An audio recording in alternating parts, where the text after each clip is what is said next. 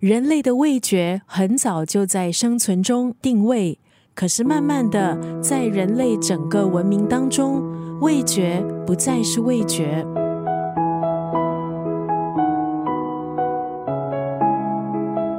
今天在九六三作家语录，丽怡分享的文字出自蒋勋老师的演讲内容。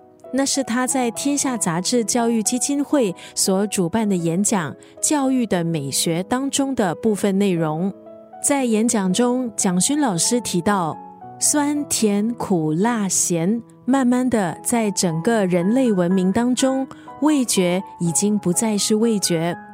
辣在口腔是一种非常强烈的刺激，可是我们也形容一个人泼辣，或是叫一个人辣妹。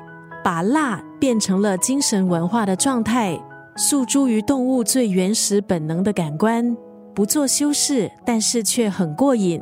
苦往往是被排斥的味觉，跟人生搭在一起，最后成了生命的记忆。在演讲中，蒋勋老师提到，他从来不爱吃苦瓜，但是后来口味却慢慢的改变。从完全不吃苦瓜到越来越爱吃苦瓜，而且还是那种客家腌的苦瓜，带一点臭味，然后掺些小鱼豆豉。到了人生某个阶段，蒋勋老师也发现他变得不怎么爱吃甜的。对他来说，甜这个味觉太简单了。还有一个味道叫回甘，我们常常都会说这茶真好喝，用回甘来形容。而回甘就是一开始有点涩，有点苦，可是慢慢的从口腔就起了淡淡的甜味。今天在九六三作家语录就要分享蒋勋老师演讲中说的这一段文字：淡是你经历酸、甜、苦、辣、咸以后才知道它的可贵。苏东坡也曾写过很有名的诗词：回首向来萧瑟处。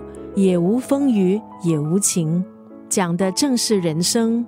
回首过去走过的岁月，心情平静。